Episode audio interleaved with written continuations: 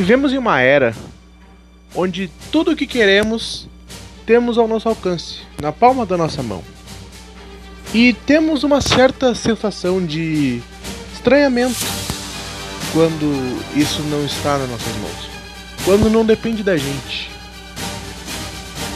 Você que sentiu que sua semana parecia incompleta, suas semanas pareciam ter menos brilho, você não ouvia reviews de filmes ruins, parecia que isso não, não tava legal.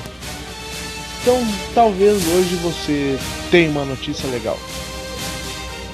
A partir de semana que vem, o Geek Pitacos está de volta.